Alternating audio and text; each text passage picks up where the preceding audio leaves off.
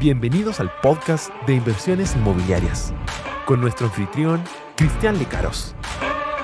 Aquí hablaremos de inversiones, finanzas, emprendimiento y mucho más. Únete y sé parte de nuestra comunidad de inversionistas.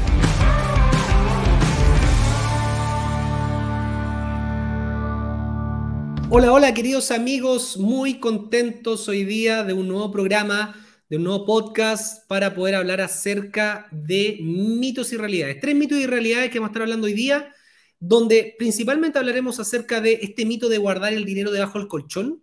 ¿Es realmente lo que mi abuelita me enseñaba, algo bueno o malo? ¿Qué pasa finalmente con las personas que quieren acceder a una casa propia? Mito o realidad, ¿es un activo, es un pasivo? Y por otro lado, estaremos hablando acerca de las tasas hipotecarias, si realmente es un mito que están altas o no. Hablaremos de la realidad latinoamericana y mucho más en este podcast de inversiones inmobiliarias, un nuevo capítulo. Y obviamente tengo un gran invitado, como siempre, que me va a estar acompañando acerca de esta temática, que es Francisco Pancho Eguiluz. Por favor, Pancho, bienvenido a nuestro podcast. Aparecimos. ¿Cómo estás? Bien, ¿y tú? Bien, pues acá eh, escuchando eh, atentamente la temática del, del, eh, podcast de hoy y esto de, guardar la plata debajo del colchón, que de verdad a mí mi abuela me decía de repente, déjala abajo el colchón, a pesar de que me sacó una tarjeta, una de, esas tarjetas de ahorro, ¿te acuerdas? Una libreta de ahorro. Uh, la libreta de ahorro. Son viejitas, viejitas libretas de ahorro. Bueno, el tema del dinero, eh, como la historia misma, la historia humana del dinero, pues desde las conchitas que se intercambiaban, el trueque del chancho por las palomas, por las gallinas, por no sé qué, siempre las personas necesitaban poder intercambiar y además resguardar valor. Eh, yo creo que un tema súper importante, Pancho, es que las personas entiendan eh, que hoy día vivimos en un mundo económico totalmente distinto al de nuestros abuelos y probablemente muchas generaciones para atrás, donde hoy día el dinero es deuda. ¿Qué crees? ¿Qué quiero decir con eso? que literalmente los bancos centrales pueden imprimir dinero, por supuesto, dependiendo de cada país, cada regulación. El caso más emblemático de Estados Unidos, donde Pancho, la Reserva Federal puede imprimir todo el dinero que quiera, literalmente todo el dinero que quiera. Cambian el techo de la deuda, algunos movimientos políticos y finalmente ese dólar va perdiendo valor porque se imprime, se imprime, se imprime. Entonces la gente que hoy día ahorra plata, pierde en realidad dinero porque esa plata, plata me refiero al papel, no es plata de, un metal, finalmente vale menos porque hay mucho más circulando. Y de eso estaremos hablando en este primer mito. Ya, espérate, entonces, hablábamos el, otro día de la TPM, ¿cierto? De este nuevo por, 9% en La tasa de política monetaria del Banco Central, así es. Exactamente, en la tasa de interés. Cuando yo ahorro plata en un banco, ¿ese 9% no, no cuenta para mí como ahorrante? No, el banco te va a dar siempre una comisión muy inferior versus lo que el banco después puede prestar. El banco puede prestar, Pancho, hasta nueve veces del capital que tú le diste. Si tú le pasaste 100 pesos, puede prestar hasta 900 pesos. Esos 900 pesos, si los prestan un crédito consumo, va a cobrar un 20% y a ti con suerte te va a dar un 1. El negocio del banco es extraordinario porque puede literalmente multiplicar el dinero sin pedirle permiso a nadie. Obviamente tiene que estar regulaciones locales, todo lo que tú queráis, pero al final crea dinero desde el aire. Es como la Reserva eh, Federal de Americana imprime dólares eh, y finalmente ese dólar que toda la gente lo guarda, o la abuelita, ¿cierto? Tuya, si una abuelita más internacional, todos los abuelitos tenían algo en dólares. Por si acaso, si algo pasaba en Chile, eh, de hecho, para estos tiempos actuales, mucha gente está abriendo cuenta corriente en dólares, pero hay que tener claro que el dólar, mientras más imprima, mientras ese dinero chileno menos valga por la inflación, si tú lo guardáis debajo del colchón, literalmente se te está quemando como que lo tirarais a una hoguera cuando era ahí bueno para hacer este tema de, trekking ahí con tus amigos carreteando. Ya, yo el otro día te ponía el, ejemplo de que yo tenía unos poquitos pesos ahorrados, que me iba a conseguir un crédito, que quería comprarme unos cuantos autos para eh, eh, hacer Uber. Afortunadamente no lo hice, digamos, se, vino la pandemia, nadie más salió en auto durante un año y medio por lo menos hubiera tenido los, autos parados ahí eh, desvalorizándose, ¿qué hubiera tenido que hacer yo con esa plata? Si, si meterla en el banco no es opción. O sea, en el banco, obviamente, el tema del ahorro, cuando hablamos de este mito y realidad de dejarla bajo el colchón, uno debería dejar hoy día, como es la economía, que un poco el concepto que le quiero dejar a todos nuestros amigos que nos están escuchando es, finalmente, el dinero hoy día ya no es dinero, el dinero es deuda. El mundo crece en base a la deuda buena o deuda mala Es decir, los bancos emiten sus tarjetas de crédito, de consumo y todas estas cosas, y para crecer, al no estar este dinero eh, respaldado por el oro, que esto existió hasta el año 1971, Pancho Aguiluz, y para que sepa más de historia, viene del acuerdo de Bretton Woods, posguerra, donde el dólar pasó a ser la reserva mundial de dinero respaldado por oro. Por ende, Pancho Aguiluz, cuando tú tenías 10 mil eh, dólares en dólares eh, per se en plata, dinero físico, tú tenías oro que estaba respaldado en bodegas, literalmente en los bancos centrales, cosa que ya no existe. Entonces, una persona que hoy día quiera, como tú, invertir en algo, agarrar la plata, tiene dos caminos. Se endeuda con una deuda mala, se compra, por ejemplo, un televisor, un rico auto que lo saca el automotor y pierde el 19% del IVA, o voy a buscar un activo real detrás. Por ejemplo, me estudio un posgrado, una especialización, estoy aumentando mi capital humano, voy a ganar más dinero el día de mañana, deuda buena. Si es que estoy pidiendo un crédito para hacer eso, me estudié a Harvard, son 200 palos dos años Harvard pero vaya a salir y se supone que hay Pancho Quiluz con un titulito ahí, además de todo lo que estudió ya, además Harvard, chuta, alguien lo pesca, o internacional o localmente. Entonces, en el caso de la deuda hipotecaria, en inversión inmobiliaria, que era tu caso si hubieras tenido esta capacidad de crédito con estas dos pegas, los autos y toda esta historia que me contaste en el podcast pasado, tú podrías haber apalancado un pequeñito capital con 90%, 80% con la banca y tú te hubieras endeudado en ese tiempo una tasa del 1,8, además, Pancho, una tasa extraordinariamente baja. Ya vamos a hablar del mito de la tasa de interés también en este podcast, pero tú hubieras apalancado y hubieras comprado hoy día propiedades que muy sustancialmente hubieran subido. Una preventa, una entrega, eh, ese departamento unos dos años sube un 20%, 25% su valor original. Compraste a 2.000 UF, te ganaste 400 UF por cada departamento. Ya, o sea, la plata en ese caso no hay que guardarla debajo del colchón, sino que buscar un mecanismo de inversión de algo que no se desvalorice. Siempre la plata la podéis guardar debajo del colchón, pero la tenéis, a tener que guardar o en un banco, eh, finalmente, porque la banca al menos te va a proteger hoy día de la UEF.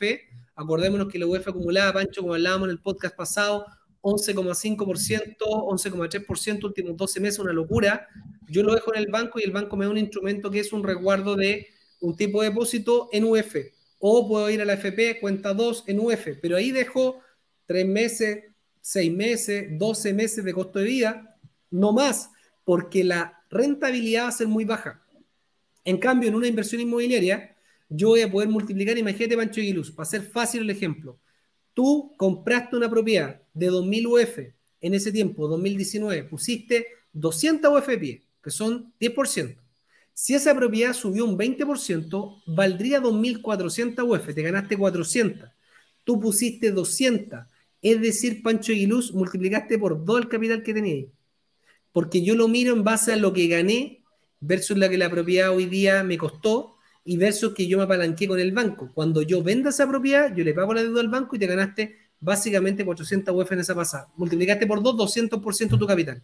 Ya, pero antes de llegar a esa multiplicación, ya esas 400 UF que gané, tengo que pasar por el karma de las tasas, ¿o no?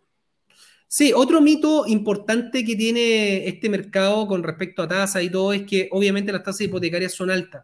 Cuando uno revisa la, la región, Pancho, vas para Perú, bueno, no voy a pasar por mi amigo argentino, ricas pizzas, comida y todo, pero el mercado capital es destruido, inflación 50%, como lo hablamos el otro día. Eh, hoy día, cuando tú te metí, obviamente, para el tema de Perú, tú te das cuenta que tasas peruanas del 10%, tal vez 9%, con suerte 12%, tasa hipotecaria y que además en el periodo de construcción, Pancho, tú tenés que ponerte con un 30% para del departamento. Acá en Chile, tú podés comprar con un 5% de pie con una tasa del 4% de pie. Cuando, cuando tú me hablas en, en, periodo de construcción, ¿te refieres a que alguien no puede comprar algo en verde, por ejemplo, o en blanco? O sea, la gente allá lo compra en verde o en blanco, pero la locura, Pancho, es que pone un 30% de pie allá del valor del departamento tiene que ponerlo en la etapa de construcción de una, 30% en cuota. Acá en Chile nosotros tenemos proyectos por 5% en cuota. Entonces ya la diferencia es altísima. Una persona que tenga capacidad de crédito se compra seis departamentos con ese mismo capital versus una persona en Perú. Porque perdón, en un 5% compró uno, con un 30% podría comprar 6. 6 por 5, 30. Exactamente. Cuando tú me dices, eh, nosotros tenemos eh, cinco, eh, proyectos con el 5% en cuota. Quiere decir que ese 5% de pie no, tiene, no tengo por qué llegar yo hoy día con ese 5% a 100 billetes.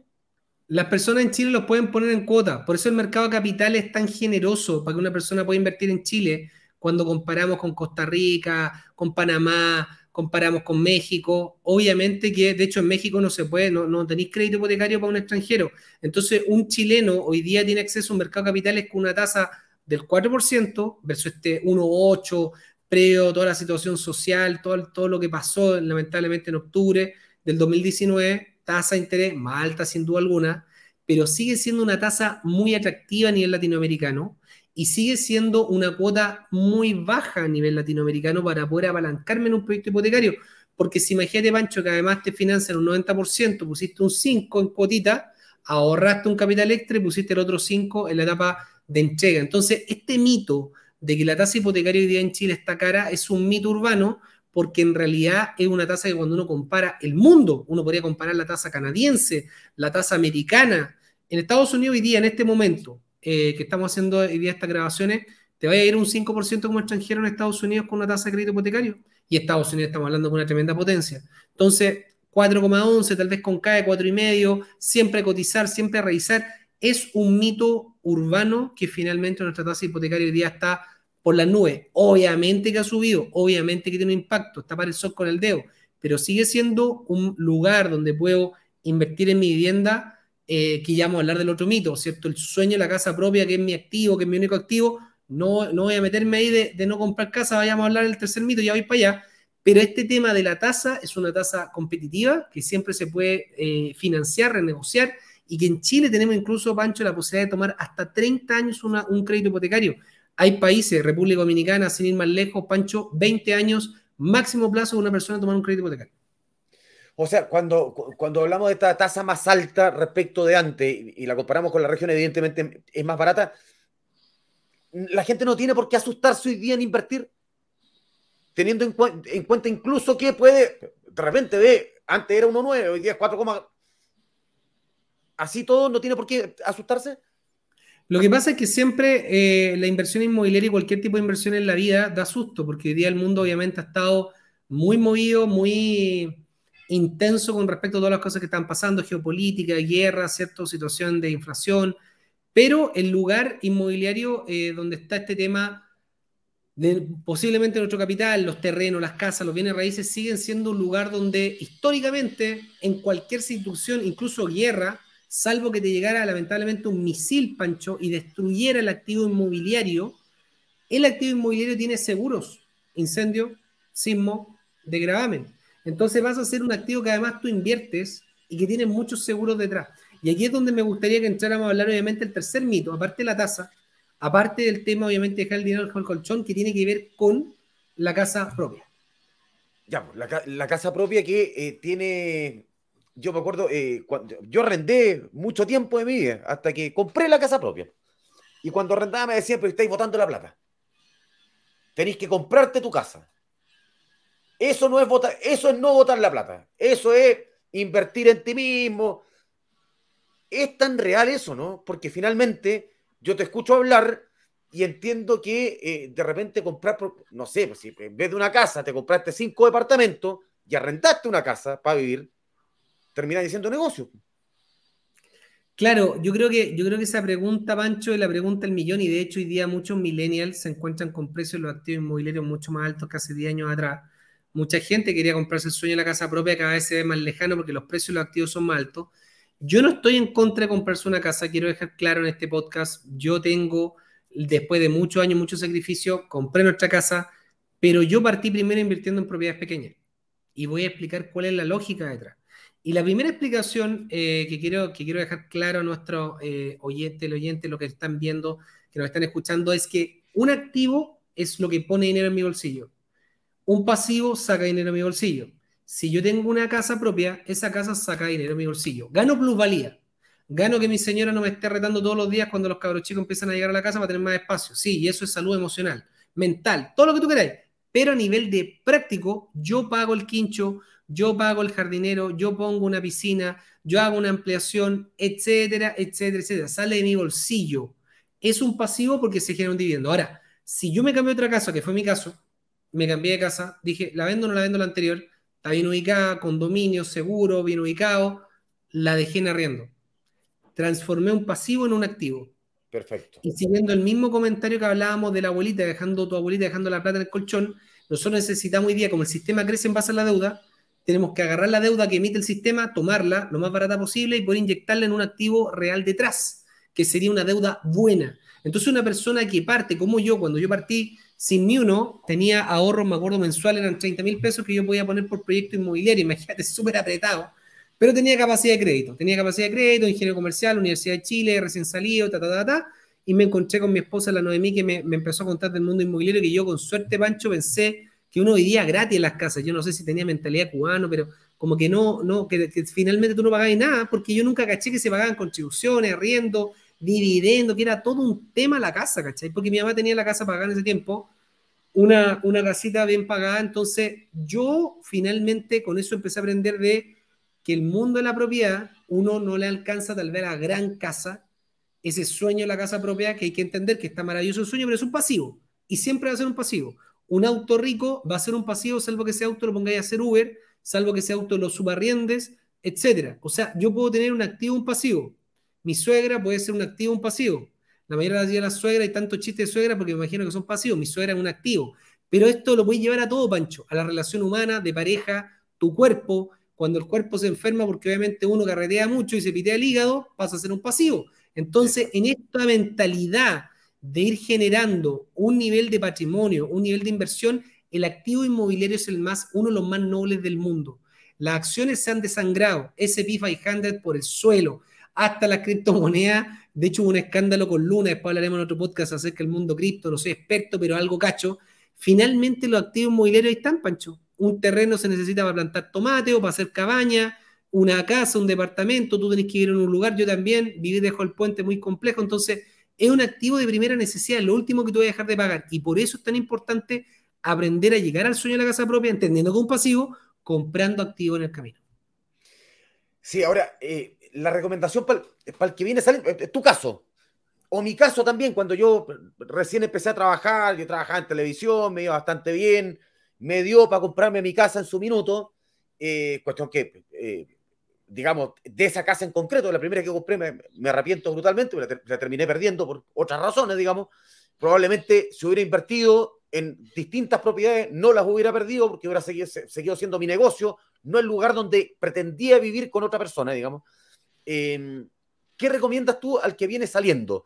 Que está comenzando a tener algo de éxito en el trabajo que está, éxito económico, a me refiero, en el trabajo que está realizando.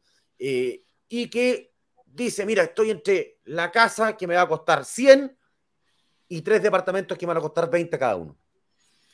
Es difícil desde el punto de vista emocional. Técnicamente está claro, la casa es un pasivo, pero tiene un efecto emocional importante en la pareja, en la señora. O sea, es un tema muy de, con quién voy a ir a esa casa. Si yo estoy soltero y estoy partiendo, yo siempre le decía a la persona, ocupe su capacidad de crédito. Si puede comprarse la casa y los tres departamentos, go for it, porque en la casa va a dejar de pagar dividendo perdón, arriendo, y va a poder llevar ese arriendo, como te lo decía en el consejo a ti, Pancho, de no votarlo y lo lleváis literalmente a un dividendo, está fantástico. Pero si yo tengo solo mi casa en el banco, me va a aparecer la deuda y voy a estar así de ahogado. El banco te, va a querer comprar una casa rica, 25% el eh, dividendo sobre el, el, ingreso que tú tengáis, pero después no te van a dar para comprarte más departamentos para los departamentos chicos, que realmente es la inversión, es el activo real detrás. Es lo que voy hablando acerca que hay una deuda buena que además va teniendo un crecimiento de plusvalía, que además tiene seguros asociados. Si yo me muero el día de mañana, a mis hijos les puedo dejar cinco departamentos pagados en vez solamente en la casa donde yo vivo, sin desmerecer que eso ya es bueno. Pero aquí estamos llevando una mentalidad para multiplicar. Por eso obviamente creamos este podcast, ayudar a la gente, cambiar la mentalidad, pensar fuera de la caja. No todo lo que nos enseñan en el colegio, en la universidad y en el jardín infantil, que no enseñan nada de educación financiera, si es finalmente cómo multiplicar la plata y hacerte más rico con la plata del banco, Pancho Exactamente. Bueno, es increíble lo que, lo que tú dices, porque efectivamente cuando uno se compra el sueño de la casa propia, no es la casa propia nomás, po. es la casa que tú quieres, que ya es otro precio, que ojalá con una piscinita, otro precio, ojalá con el quincho, otro precio, ojalá bien ubicado, otro precio, y va sumando, va sumando. No es solamente el inmueble, digamos, es tu sueño. Y después te Y después te llegan los cabros chicos maravilloso, soy padre de tres, feliz, pero son cualquier plata. el kilo guagua. Bueno, sí, pues vienen los colegios. No, vienen los colegios. Entonces, esa persona, se, esa persona se encuentra entregando capital humano a sus hijos, que obviamente está en una inversión, pero una inversión de largo plazo. Que por mientras la persona, papá, mamá de familia, quienes complementen su renta, como hagan su flujo, van poniendo plata, pero es una plata que la tiene que poner por 20 años con los niños. Entonces, la persona se encuentra con la casa, los niños, y obviamente una sola fuente de ingreso. En cambio, cuando tú tenías esa fuente de ingreso, te está yendo bien, estáis partiendo, que lo que hablábamos recién, Pancho, recién tu carrera profesional, esos ahorritos que sean siempre solo a carrete, oye, empiezo a dar estas cuotas chicas que hablamos eh, de estos 5%, 6%, cuotitas bajitas, 100 lucas, y vais armando un activo paralelo a tu vida profesional. Entonces el sueño de la casa propia se puede cumplir, pero de una manera distinta como nos dice el sistema, que dice, de tu pega, ponme el 25% de tus ingresos todos los meses, me lleno mi, capacidad de crédito, para todos los que entiendan este, este tema del crédito, es 25, máximo 30% de mi ingreso. Por ende, muchos, muchos consejos van porque esa persona ojalá su casa la tenga en una mutuaria, por ejemplo, para que no le aparezca la deuda en el sistema financiero y pueda seguir comprando departamentos chicos. O si la tiene en el sistema financiero, los departamentos chicos, cuando yo llego a pedirle al banco, Pancho, para mi casa y quiero una casa rica, esos departamentos chicos, uno presenta los contratos de arriendo por eh, cada uno de ellos. Imagínate tú 10 departamentos. Nosotros en la crisis del 2008-2009 compramos 30 departamentos, Pancho y Luz. O yo caía en la cárcel o yo finalmente tenía libertad financiera, no tenía otra opción. Ah, no, te pasaste, pero eso, es corrió ¿no? Pero, por supuesto, pero imagínate tú Alexis Sánchez, a ti que te gusta obviamente Pancho, tú soy periodista deportivo. Alexis Sánchez le dice, no, compadre, venía a, a jugar, vamos a probarte en el Barcelona. Tú, compadre, corrís con el corazón aquí en la garganta, te gastáis, pero te, desmayáis, yo creo, el cansancio en la cancha. Preferís desmayarte que, que perderte la oportunidad. Entonces, cuando nosotros vimos esta crisis, fue el momento en que nosotros más departamento hicimos y de ahí yo fui al banco, en este caso Santander, donde me lancé con una propiedad muy buena ubicada en Las Condes, cara, para mí entonces inalcanzable, pero yo ya tenía mi sueldo y además tenía todos estos departamentos que venían 2010 compré esa casa, yo ya venía comprando en la crisis 2008-2009, pero partí ya invirtiendo en 2006. Yo ya tenía seis departamentos cuando vino la crisis Pancho y Luz. Así que créeme que compraba pañales Pampers todos los días en la farmacia. No, pero impresionante, impresionante. Tú das el ejemplo de Alexis Sánchez, tú sabes que el Matador Sala hizo lo, eh, contrario. Ah, sí, no sabía. ¿Qué, qué Matador Sala cuando, cuando jugaba en la U el año 96 lo llamaron de Argentina. ¿Ya? Lo llamaron de Boca Juniors. Y Matador Sala se fue a Buenos Aires convencido de que iba a ser comprado por Boca Juniors, que iba a ganar una millonada de plata. Llega al entrenamiento Boca, le dicen, no, no, no, no, a usted lo queremos probar. No, no, no, a mí no me prueba nadie. Se volvió a Chile, a los dos meses estaba jugando en River y es ídolo en River, que es el archirrival de Boca. Claro, pero, pero no te puedo creer esa historia. No corrió el riesgo, pero corrió el riesgo. Dijo, no, a mí, yo soy Marcelo Salas, ¿qué van a estar probando? Oye, pero ahí fue a jugar, pero en el límite. Por eso te digo que, a veces este tema de los podcasts eh, y la idea también, Pancho, es poder entregar herramientas a las personas, porque a veces esto es lo mismo que los comandos. Tú caché que te hacen una simulación de guerra. Porque cuando estés en la guerra, imagínate que te quedas choqueado como conejo con la luz alta, te matan. Exactamente. Tienes que estar en un ambiente, bueno, en el mundo de la inversión inmobiliaria la educación es clave y por eso obviamente la, la gracia de poder hacer estos podcasts, contar historias, pero obviamente en el momento fue, fue intenso para nosotros, Pancho, pero yo he tomado un curso de inversión inmobiliaria y ya me había leído Padre Rico, Padre Pobre de, de Robert Kiyosaki, que me hizo literalmente un lado cerebro, un brainwash para los, para los americanos que nos están escuchando. Ya, o sea, a mí me queda claro que la, decisión primaria tiene que pasar por invertir más que por vivir, digamos. Que se entienda bien el concepto, digamos. Todos los conceptos en el lugar. de gasto, Pancho, todos los conceptos después de hijos, de todo lo que significa la vida en general, de, de un montón de gastos, tienen que ver que yo tengo que crear activos. Y las personas hoy día, obviamente, hablaremos en un podcast de eso, pero obviamente pueden haber activos digitales, puedo crear un libro. Hoy día, Pancho, ve una, uno Instagram, oye, ¿quiere usted aprender a cocinar papas mayo?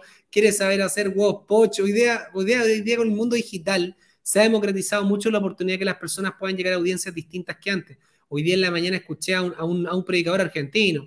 Tenía 6 millones de visitas el video, Pancho. 6 millones de visitas, quedé loco, compadre.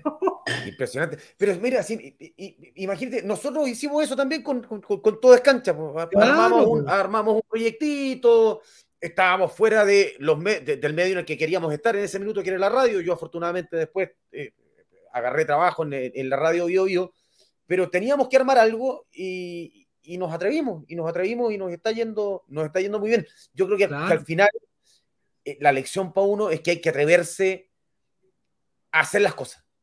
No quedarse en el intento, no quedarse. Que a mí también me pasó. Si yo en algún minuto también tenía como a invertir y decía, ¿y si no lo arriendo? Uh, ¿Y si después no.? y si baja el precio, que lo hablábamos el otro día en una, en una, en una transmisión. Y si baja el precio, me decía, pues no baja nunca. Exactamente, Pancho. Yo creo que los temores, que hablaremos en un podcast, tenemos que hablar de los temores. Yo creo que el temor es algo que uno, todos luchamos. Yo me incluyo y yo te puedo decir que muchas cosas en la vida que en el mundo inmobiliario me arrepiento son cuando yo me, me dio, me entendí la chiripiorca, el temor y no compré más. Piensa la, literalmente 30 departamentos en ese tiempo. Hubiera una oportunidad, me acuerdo, un departamento acá en Las Condes, 70 millones de pesos, y día vale 230 millones, donde yo arrendaba. Eh, entonces tú te das cuenta que después te arrepentís más de las cosas que no hiciste, mientras no sean oscura y turbia, está, obviamente está claro. Pero yo creo que aquí, eh, en el tema del emprendimiento, siempre como consejo a toda nuestro, nuestra querida audiencia es educarse, partir en pequeño y menos a más, ir asumiendo a poco riesgos mayores, dependiendo obviamente de cada perfil. Yo soy bien apasionado en mis cosas y esa vez me tiré con Tuti, de hecho me acuerdo que fue una venta nocturna de una de inmobiliarias que crearon las ventas nocturnas en ese tiempo, Pancho. Tú compráis departamento, yo me acuerdo que yo llegaba, como estaba tan acostumbrado ya a comprar, ya teníamos, por eso ese mito de mi casa y la de la playa, yo dije, chao, voy a comprar puros departamentos chicos y después me voy a ir con mi casa y la de la playa, que hoy día gracias a Dios la tenemos, pero somos tan conservadores incluso el día de hoy, que la de la playa, que mi esposa me ha dicho, oye, hemos sido demasiados conservadores, es un departamento chiquitito, dos dormitorios, dos baños en San Alfonso del Mar. Entonces, nosotros no lo pagamos, lo arrendamos siempre y le damos ciertas vacancias para nosotros ir como familia. Imagínate el nivel de conservadurismo que todos los activos siempre pasivos, los estoy pensando que sean activos, salvo la casa donde yo vivo, que estoy viendo cómo la rentabilizo y cómo la hago un hotel, no sé cómo la rentabilizo esa casa. no, pero está buenísimo. Está buenísimo porque, de verdad, la casa en la playa sí es una cuestión que está, e, e, es, parte del sueño, eh, pero no es, tan, no es tan necesaria. No es tan necesaria. Entonces, ser conservador en ese aspecto no está nada de mal. No está nada de mal. Si además, ¿cuántas veces va a la playa? Y te sirve además para rentarla.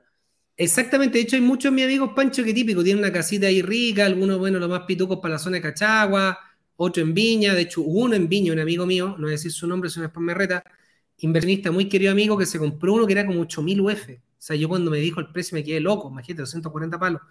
Y, y, finalmente yo iba, no, es que mi departamento, no, yo no quiero arrendar, porque el chichito, que la cuestión, que tengo mis cositas.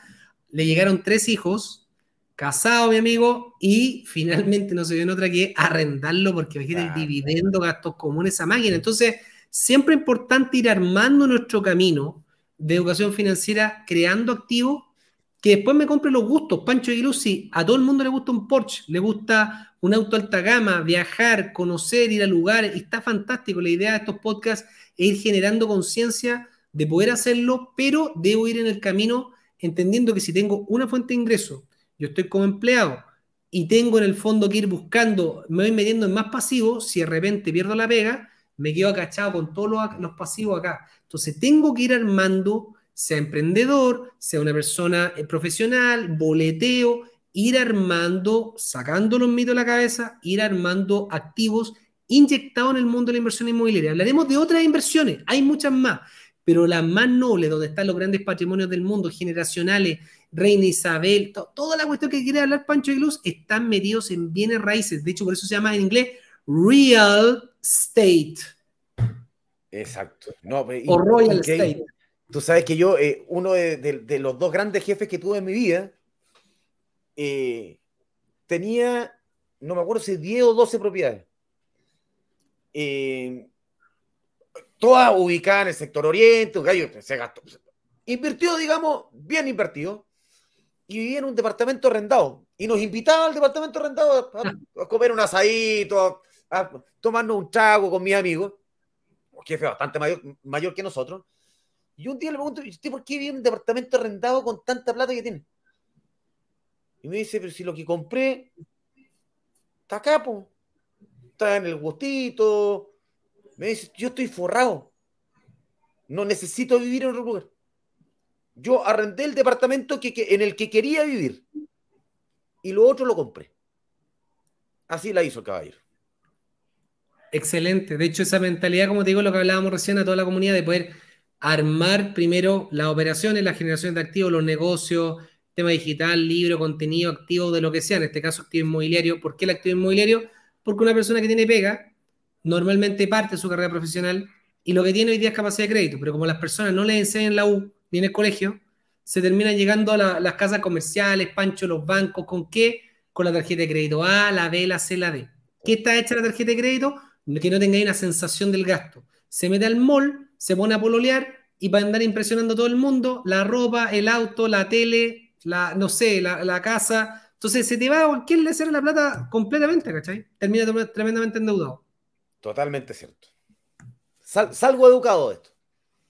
Así es. Así que eh, yo le doy las gracias a todas las personas que nos han escuchado hoy día nuestra transmisión. Les quiero pedir ahí también, Pancho, que nos puedan seguir en nuestras redes sociales, obviamente a través de los podcasts que tenemos hoy día en Spotify, acerca de eh, todo lo que tiene que ver con el podcast de inversión inmobiliaria y por supuesto también nuestro canal de YouTube de Inversión Fácil, donde obviamente síganos, denle clic ahí a la campanita, actívenla para que cada vez que nosotros estamos lanzando estos nuevos contenidos, y la verdad que con Pancho estamos haciendo varias cosas juntas como proyectos de eh, comunicación en el área de la educación financiera, pueden escucharlo, pueden aprender. Y también recuerden que tenemos cursos totalmente gratuitos en mi Instagram de cristian.lecaros. Pueden aprender de la historia del dinero, muy interesante, donde viene el salario, en esta educación financiera, Pancho, en los tiempos que vivimos, las personas tienen sí o sí que aprender de educación financiera. Totalmente, totalmente. Y acuérdense, en, YouTube la campanita es clave, ¿eh? pues te avisa, apretáis la campanita y te avisa de inmediato, apenas aparece el señor Lecaro, ¡pa! Campanita. Te aparece en el teléfono, en el computador, está transmitiendo. Cristian Lecaro está con Pancho Aguilú, está con Cristian Lecaro con Inversión Fácil ahí a, través de la campanita van a ser siempre cuando esté al aire. Así que, queridos amigos, les doy las gracias por habernos acompañado en este nuevo capítulo donde hablamos acerca de mito y realidad, los tres mitos y realidades más comunes. Hay muchos más, por supuesto. Estaremos desarrollando nuevo contenido de calidad, así que por favor síganos y esperamos verles muy, pero muy pronto. Un abrazo grande a cada uno de ustedes. Chao, chao.